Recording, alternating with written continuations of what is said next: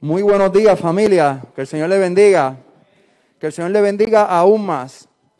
¿Cómo se sienten en la mañana de hoy? ¿Se sienten felices? ¿Se sienten contentos? Estamos delante de la presencia del Señor, ¿verdad? Y tenemos mil y una excusas para estar felices en esta hora, ¿verdad que sí? El Señor ha sido maravilloso y por eso queremos venir, ¿verdad? A alabar y glorificar su santo y bendito nombre. Hoy quiero extenderle, ¿verdad? Un saludo cordial a cada uno de los miembros, las visitas que nos acompañan en nuestro medio, también los que están en la planta inferior. Dios les bendiga grande y poderosamente. Tenemos también a esos que se están conectando a través de las redes de Facebook. Que el Señor te bendiga y que a la hora de escuchar este mensaje el Señor pueda tocar su corazón muy poderosamente. Eh, hoy nuestro tema lleva como título, sin fe es imposible. ¿Es qué cosa? Imposible agradar a Dios. Es imposible. Quiero preguntar algunas preguntas de análisis, ¿verdad? Que nos van a dar pie a, a nuestro tema de esta mañana. ¿Alguna vez intentaste agradarle a alguien? ¿Ah? ¿Alguna vez intentaste agradarle a alguien?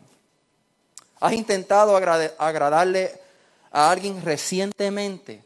Recientemente has tratado quizás de agradar, de buscarle el lado a alguien, no sé, de hablar, de conversar, de, no sé, de tratar de hacer ese approach, ¿verdad? Ese acercamiento.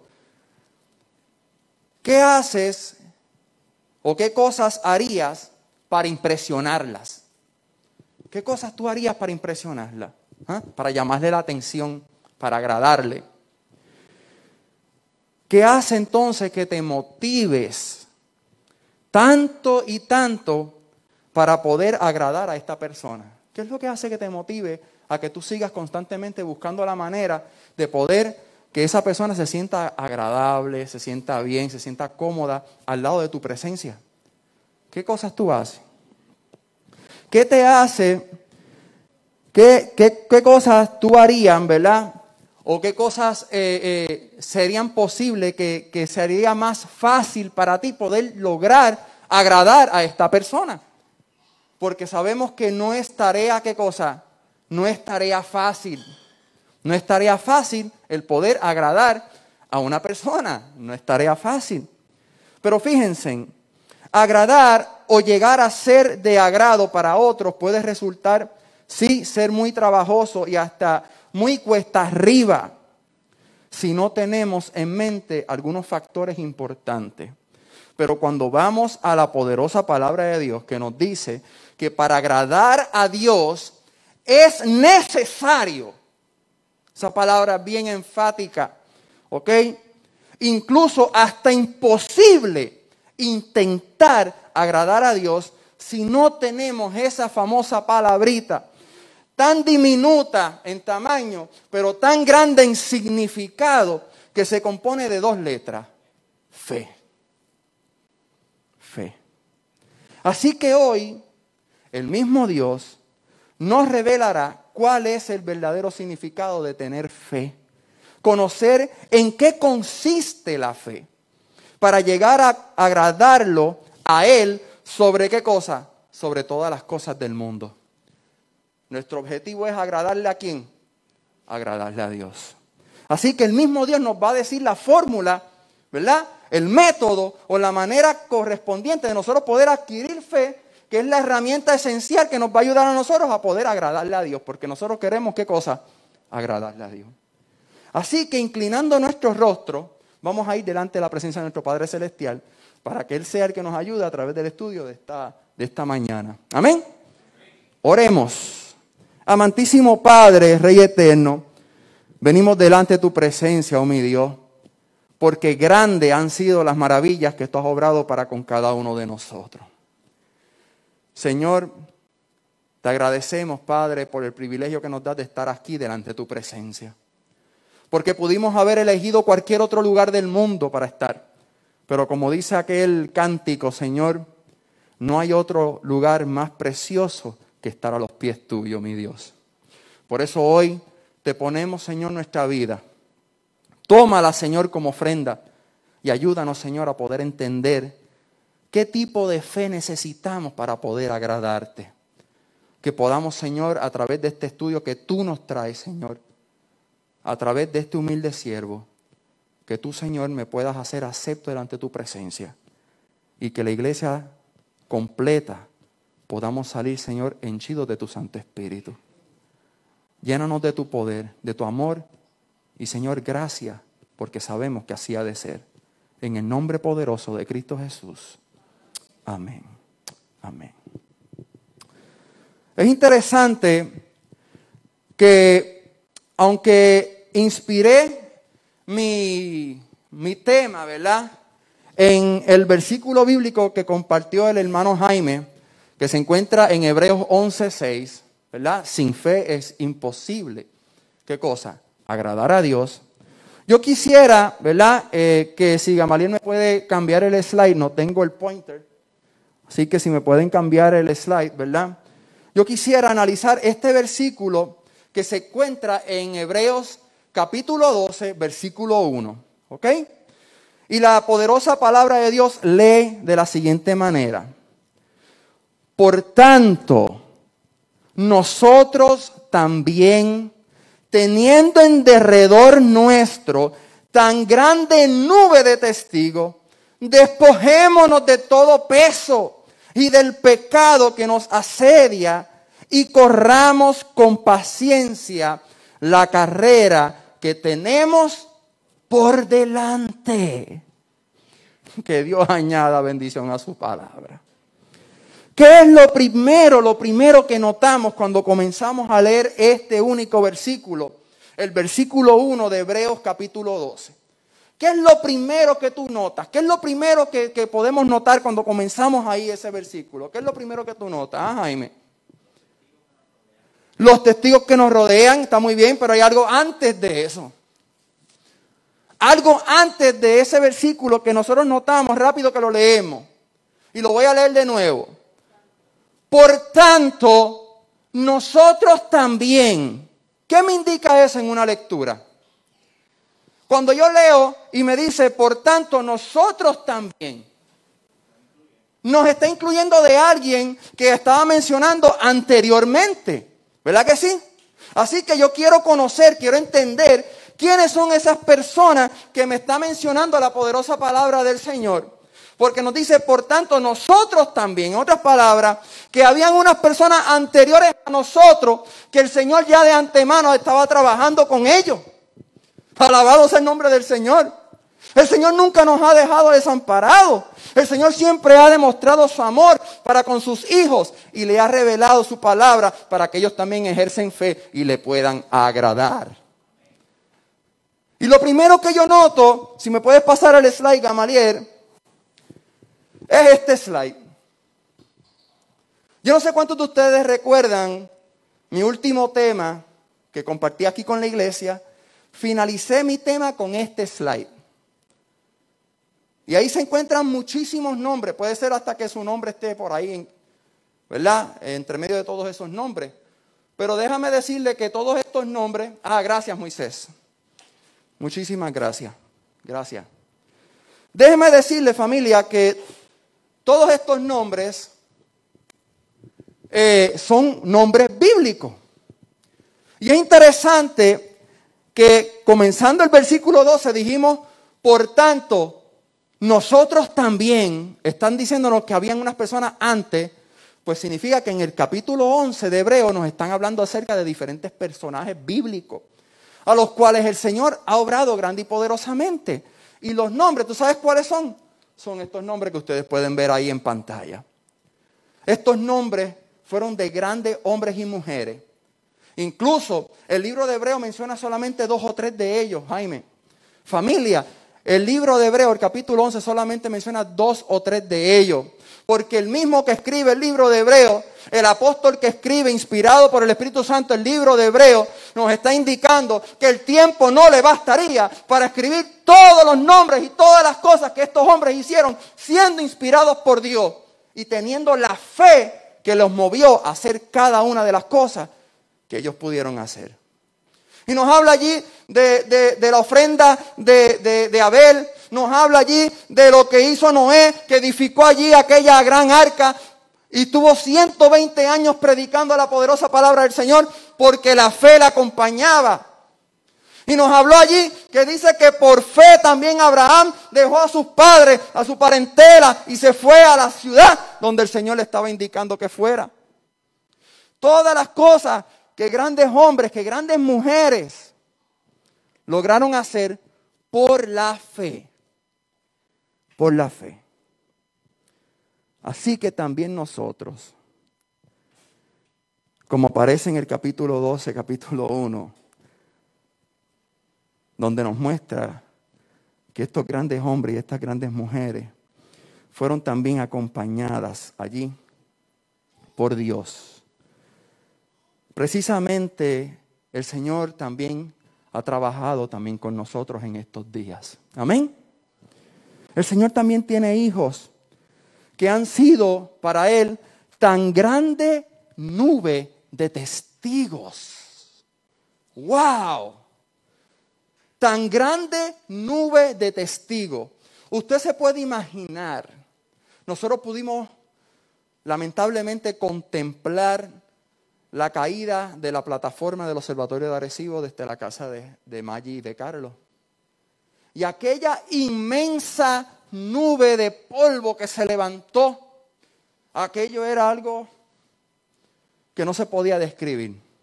Pero ahora la palabra del Señor me está indicando a mí que hay una tan grande nube de testigos. En otras palabras, el Señor tiene una, gran, una grande nube de testigos que está invocando, que está siguiendo al Señor por fe.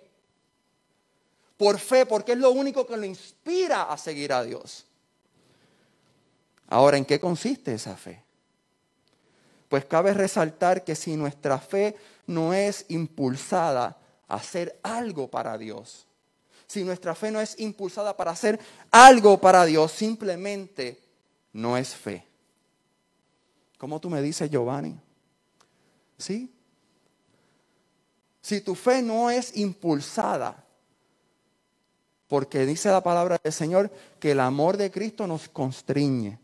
Cuando una cosa nos constriñe es que nos impulsa nos lanza, nos tira para allá a poder hacer la obra que se nos ha encomendado.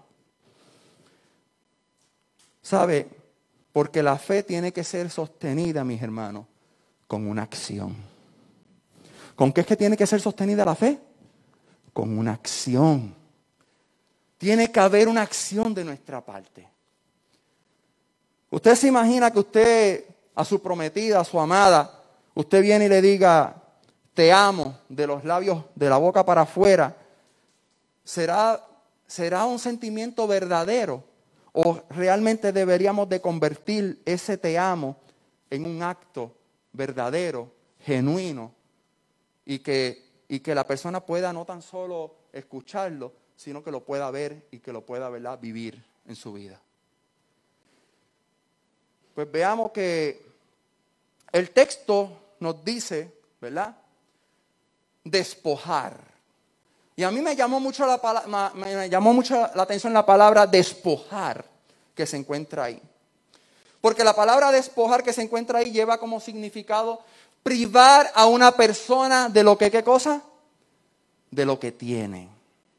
Generalmente con autoridad. Quitar algo a una cosa, especialmente lo que le acompaña, adorne o le cubra. Es que nosotros, mis hermanos, necesitamos, en otras palabras, despojar significa quitar, echar fuera todo lo que esté afuera, todo lo que esté adentro, todo lo que esté arriba o encima de nosotros o debajo de nosotros y desecharlo todo para poder honrar y venerar el poderoso nombre de Cristo Jesús. Porque si nosotros no nos despojamos de todas las cosas que están en nuestra vida y que hacen imposible agradar a Dios, nunca le vamos a poder agradar.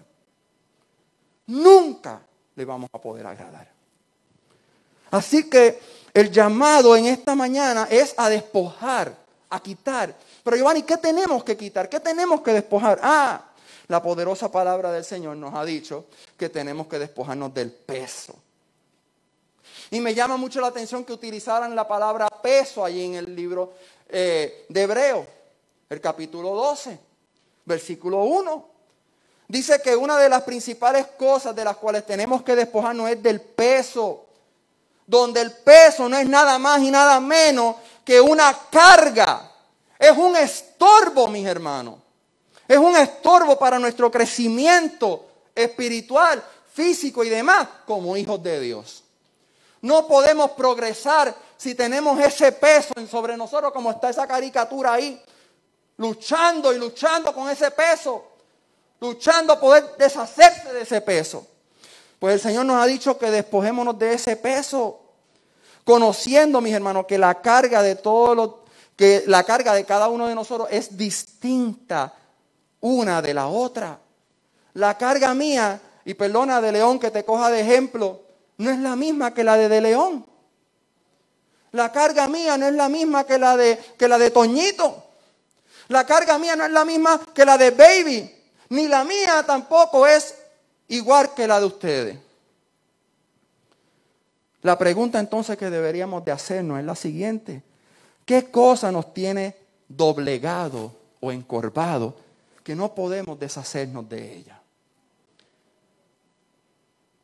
¿Cuál será esa carga que se te hace tan difícil de soltar? ¿Será esa mujer o ese hombre que se pasa coqueteando contigo y que no encuentras cómo decirle que eres casado o casada? ¿O será ese auto de último modelo que te tiene obsesionado y lo único que hace es pensar en él todo el día?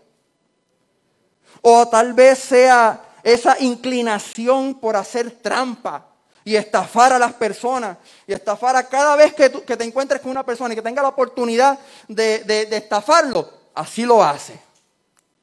¿O será que ese peso es posiblemente tus manos?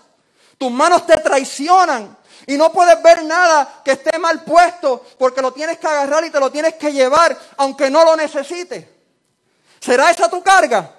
O posiblemente pueda que sea eh, las personas que piensen que darse un traguito de vez en cuando no es malo, pero en realidad es que terminas bebiéndote la bodega completa de alcohol.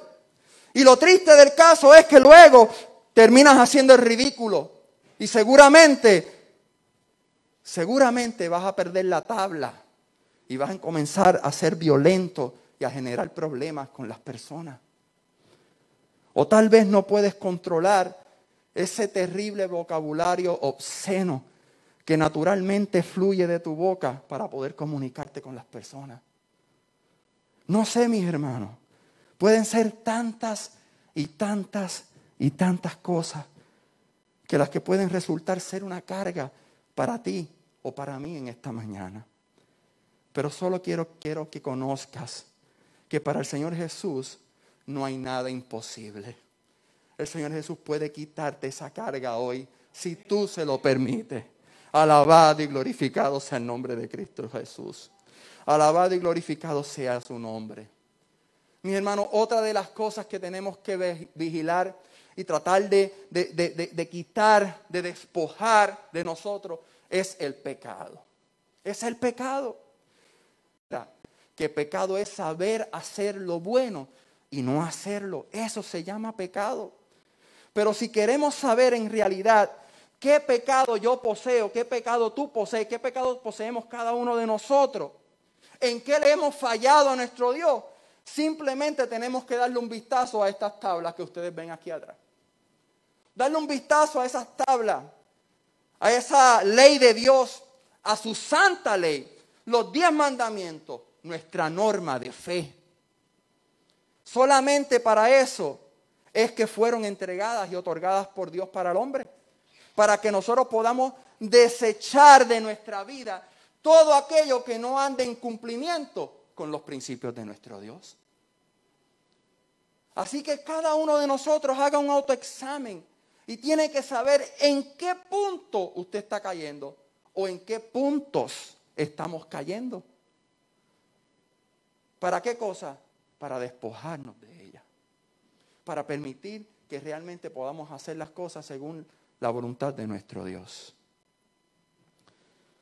Saben, Otra de las palabras interesantes que me llamó la atención fue asediar. ¿Verdad? Es del verbo que, en la Biblia utiliza como asede. dice cercar un lugar fortificado. Escuchen bien.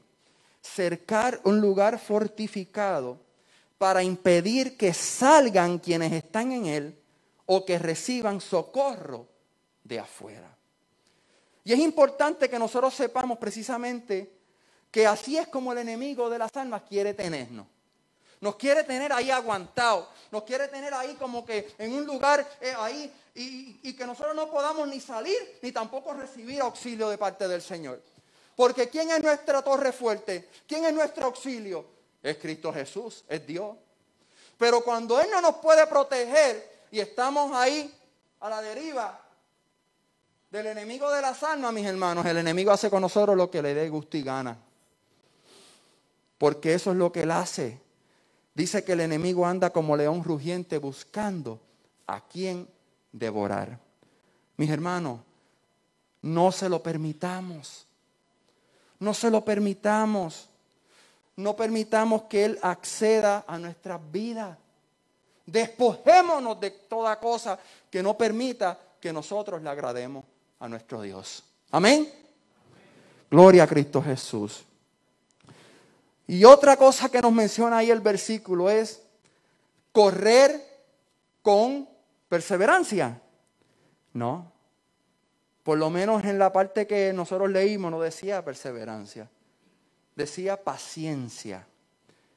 Pero cuando busqué la traducción, no era la palabra paciencia que se encontraba sino que era la, palabra escrita allí en griego, hupomone.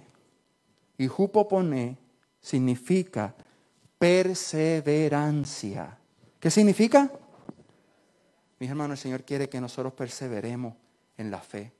El Señor quiere que nosotros sigamos hacia adelante con pie firme, con perseverancia. No es que nos quedamos ahí amontonados esperando que el Señor haga algo por nosotros, no tenemos que movernos para hacer algo por Dios, porque Él ya lo ha hecho todo por nosotros.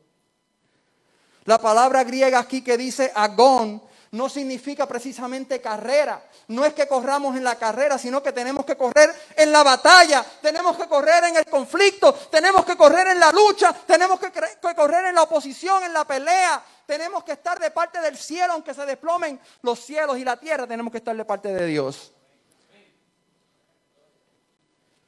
Pero hay una esperanza aún, familia, y es esta. Se encuentra en Hebreos 12, el, versículo 2. Puesto los ojos en Jesús, el autor y consumador de la fe, el cual por el gozo puesto delante de él, sufrió la cruz, menospreciando el oprobio, y se sentó a la diestra del trono de Dios. Así que cuando nosotros leemos esto podemos comprender que la fe no es un pensamiento o un simple sentimiento que nace en nuestro corazón, sino que es una misión. ¿Qué es la fe? Una misión. Una misión que es, que es originada, que es originada y es consumida, o sea, culminada en su totalidad con la ayuda de Cristo Jesús. Porque Él es el que produce en nosotros tanto el querer como el hacer por su buena voluntad. Gloria a Dios, aleluya. El Señor es el que nos ayuda. Él es el que la origina en nuestro ser y Él es el que la culmina la obra. Cuando Noé fue impactado allí por Dios y recibió aquella noticia de que tenía que hacer un arca, era porque Cristo Jesús estaba llegando a su corazón. Era porque el Espíritu de Dios estaba llegando a su corazón y estaba originando en él ese deseo de obrar en fe para con Dios. Que estuvo 120 años predicando. El que lo mantuvo de pie, ¿sabe quién fue? Fue el Espíritu del Señor que estaba sobre él, que le guiaba, que le conducía. Y llegó a culminar todo porque Cristo Jesús es el consumidor de la fe. Para que lo podamos entender en mayor detalle, si buscamos en nuestra Biblia, quiero que me acompañen a Lucas, el capítulo 22, versículo 31 y 34. Yo quiero revivir algunas escenas de la vida de Jesús, de los últimos momentos de Jesús aquí con los discípulos, cuando estuvo aquí en la tierra antes de pasar, ¿verdad? Al Gólgota, a la cruz del Calvario.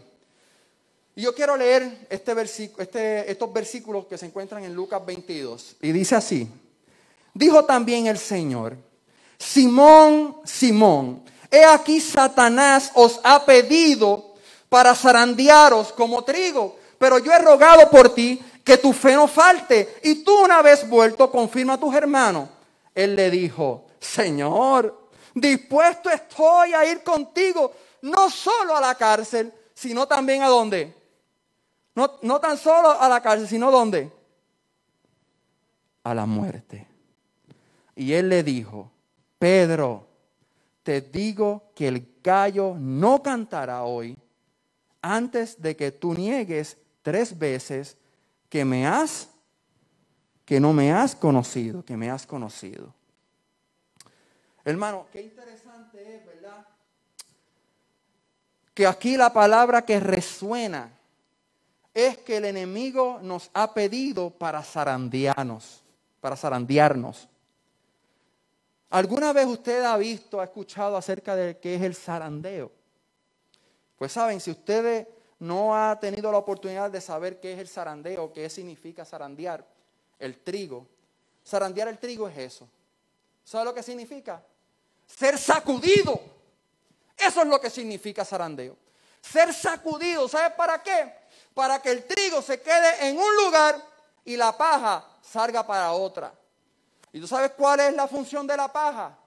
La función de la paja no es nada más y nada menos. ¿Sabes qué para qué? Para ser echada al fuego y ser quemada. ¿Cuál es la función de la paja? Fue ser echada afuera, ser lanzada allí en el fuego y ser quemada, consumida. Y el enemigo te está buscando para zarandearte para ver si realmente tú eres trigo, para ver si realmente yo soy trigo o si yo soy simplemente qué cosa, paja. Y disculpen que, cuando toco esto, esto se, se pasa de, de prisa. Pero ahora bien, quiero que busquemos allí en la palabra del Señor Lucas 22, 35, 39. Y a ellos le dijo, ¿quiénes, ¿quiénes son ellos? Los discípulos. ¿Quién le estaba diciendo? Jesús. Cuando os envié sin, cuando os envié sin bolsa, sin alforja y sin calzado, ¿os faltó algo? ¿Ah? Cuando yo les envié sin alforja, sin calzado, ¿a ustedes les faltaron algo? Y ellos le dijeron, nada, nada nos faltó. Y mira lo que dice, y él les dijo, pues ahora, ¿cuándo familia? Ahora, familia, de esperanza, los que están aquí, los que están abajo, los que me están escuchando por Facebook. Ahora, ahora, el que tiene bolsa, tómela. Y también la alforja. Y el que no tiene espada, escuchen bien, el que no tiene espada, venda su capa y compre una. Porque os digo que es necesario que se cumpla todavía en mí aquello que está escrito y fue contado con los inicuos, porque lo que está escrito de mí tiene cumplimiento. Entonces ellos dijeron, Señor, aquí hay dos espadas. Y él le dijo, basta, basta. Y saliendo, se fue como salía al monte, como solía, al monte de los olivos, y sus discípulos también, ¿qué cosa? Lo siguieron. Algo fascinante que nosotros podemos notar aquí es como una, una contradicción. Porque ahorita, Giovanni, tú me estabas diciendo que había que despojarnos todos. Pero ahora el Señor Jesús nos está diciendo que nosotros tenemos que, ¿qué cosa? Que adquirir. Si, si no tienes la alforja, vete y búscala y cógela. Vete y cómprate una espada. Vete y búscate aquello. Prepárate. Así que el llamado del Señor en esta mañana es ¿qué cosa? Prepararnos. Gracias, Telín. Es de preparación. Cuando yo los envié, ustedes no le hicieron falta nada, porque yo lo suplí todo. Pero ahora va a hacer falta que usted lleve una doble porción de mi espíritu. Y tienen que buscarla, tienen que procurarla, tienen que obrar por la fe, porque sin fe es imposible agradar a Dios.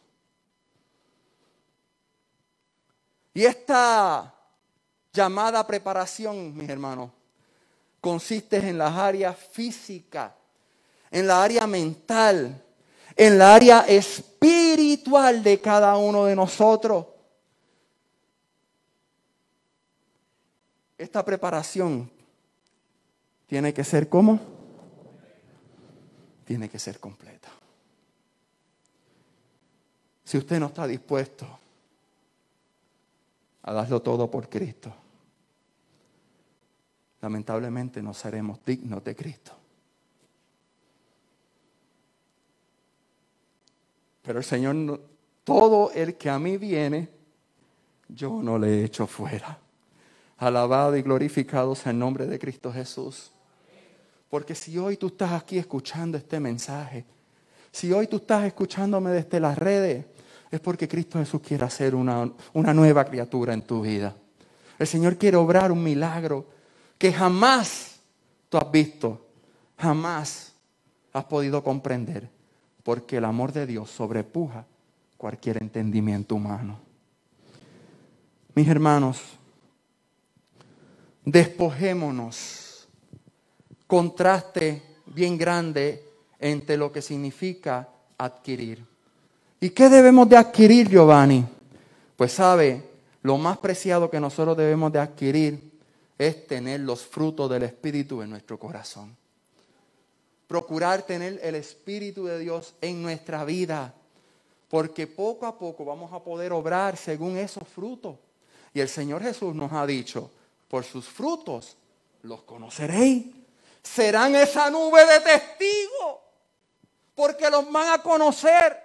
Esa gran nube que se ve de lejos, van a poder identificarte y van a poder decir, ese es un hijo de Dios. Pedro no podía Pedro no podía este, camuflajearse. ¿ah? Fue tanto así que las personas cuando lo veían, pero tú andabas con él. No, pero sí, tú estabas con él y nosotros te vimos. No, es más, tú hablas igual que él y allá empezó Pedro entonces a sacar sapos y culebras de la boca. Y no obstante, cuando terminó de negar al Señor tres veces, escuchó el canto del gallo. Y allí estaba Jesús, ¿tú sabes qué? Mirándole cara a cara. Pero la vista de Jesús no era una vista de condenación. Hermanos, familia, aquellos que me están escuchando, la vista de Jesús hoy no es de condenación, es una vista que te invita a regresar al redir.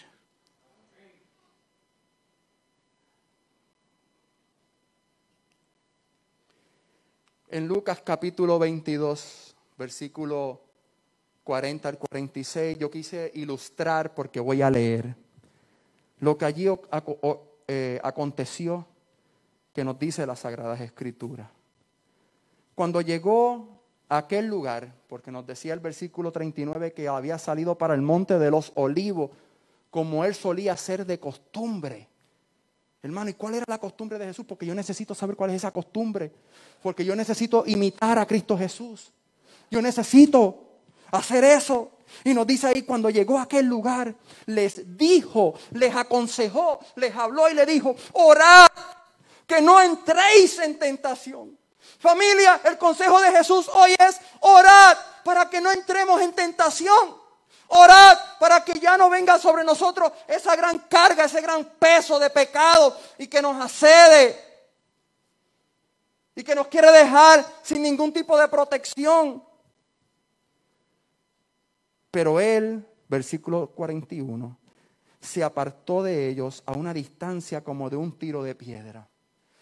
Y es interesante que cuando Jesús se retira, se retira no tan distanciado de sus hijos, porque Él tiene que estar a su lado. Pero cuando nos dice que tenemos que distanciarnos y buscar al Señor a solas, es porque nosotros en nuestra vida personal tenemos que buscar a Cristo Jesús. Personalmente. Dice que el que busca al Señor en secreto, Él le recompensará en público. Es necesario. Y Él se apartó Y nos dice allí, y puesto de rodillas oró. El gran maestro se arrodilló, se humilló, se humilló hasta lo sumo, dándonos el ejemplo a nosotros seguir. Se humilló, se arrodilló y empezó a clamar. Y le dijo allí al Padre, versículo 42, Padre, si quieres, pasa de mí esta copa, pero no se haga mi voluntad, sino que se haga la tuya. Me imagino que allí Noé, que Abraham, que estos grandes hombres de la fe, en algún momento dado estaban frustrados, se arrodillaron y empezaron a llorar y a, tener una comunión con el Señor extrema. Y le preguntaron ahí, Señor, pero ¿por qué? Dame fuerza. Si yo necesito hacer esto, yo necesito estar contigo. Necesitas hacer esta obra en mí porque yo no puedo.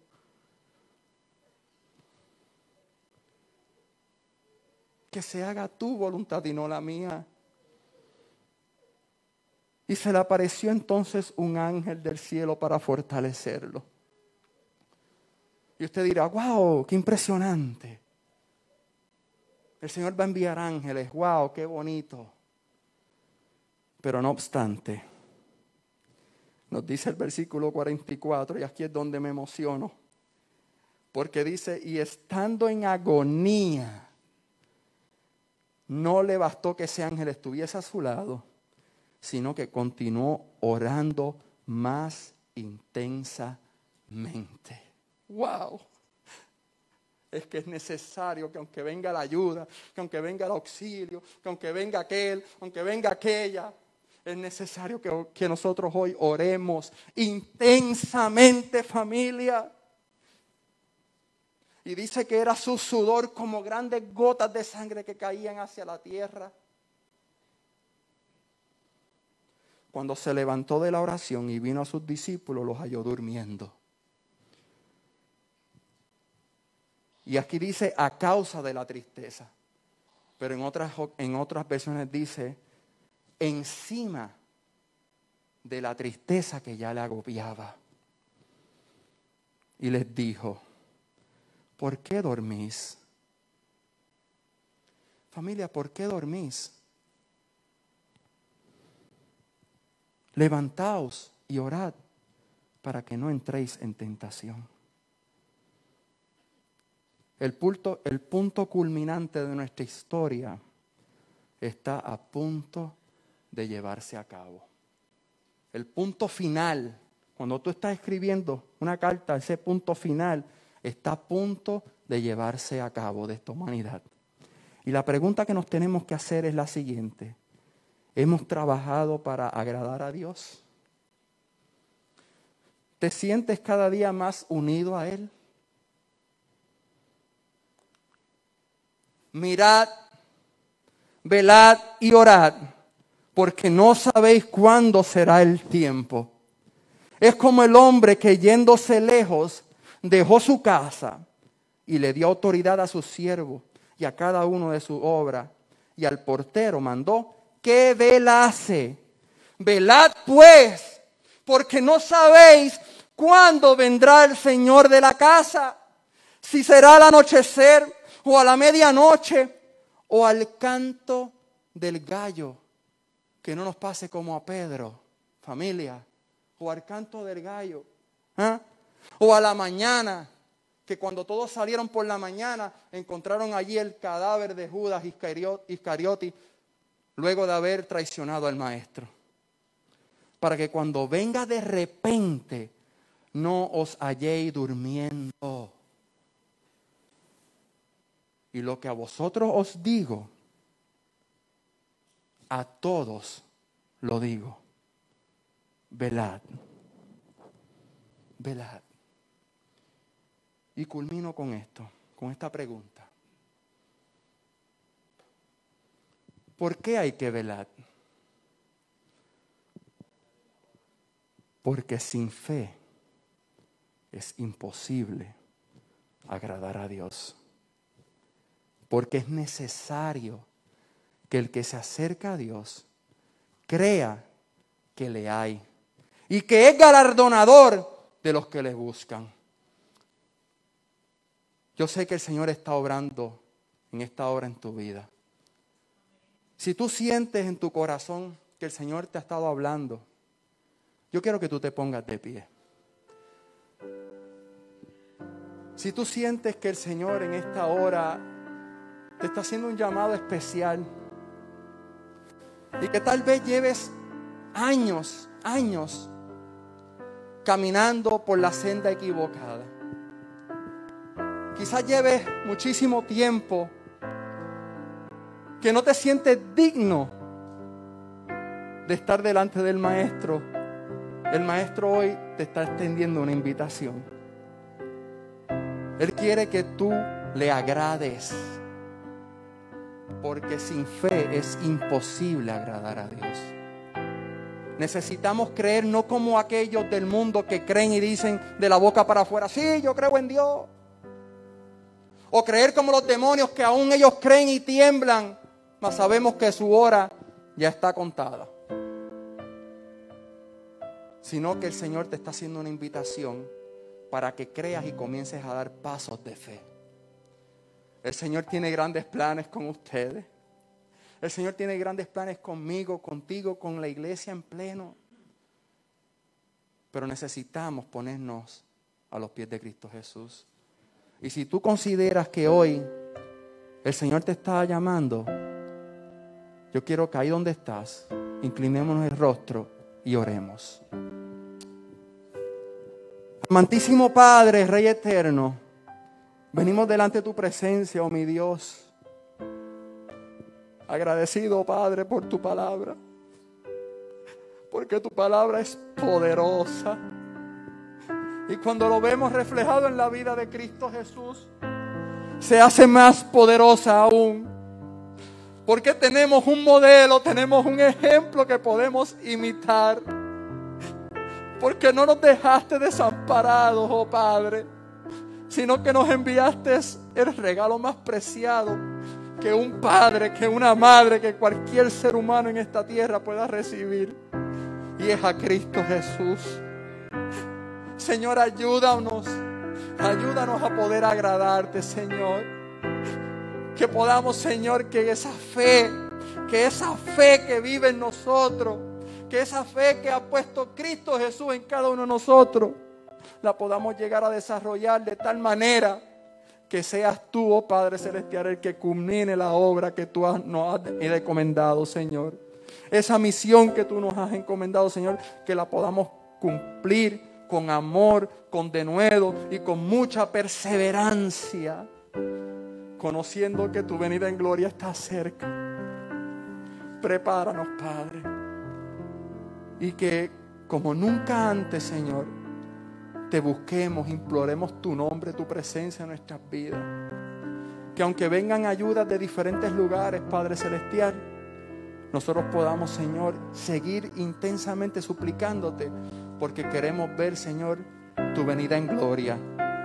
Porque ahí todos juntos nos vamos a elevar, vamos a extender nuestras manos y vamos a poder agarrar las manos de nuestros seres queridos y con mucho júbilo, con mucha alegría en nuestros corazones, vamos a poder decir, he peleado la buena batalla.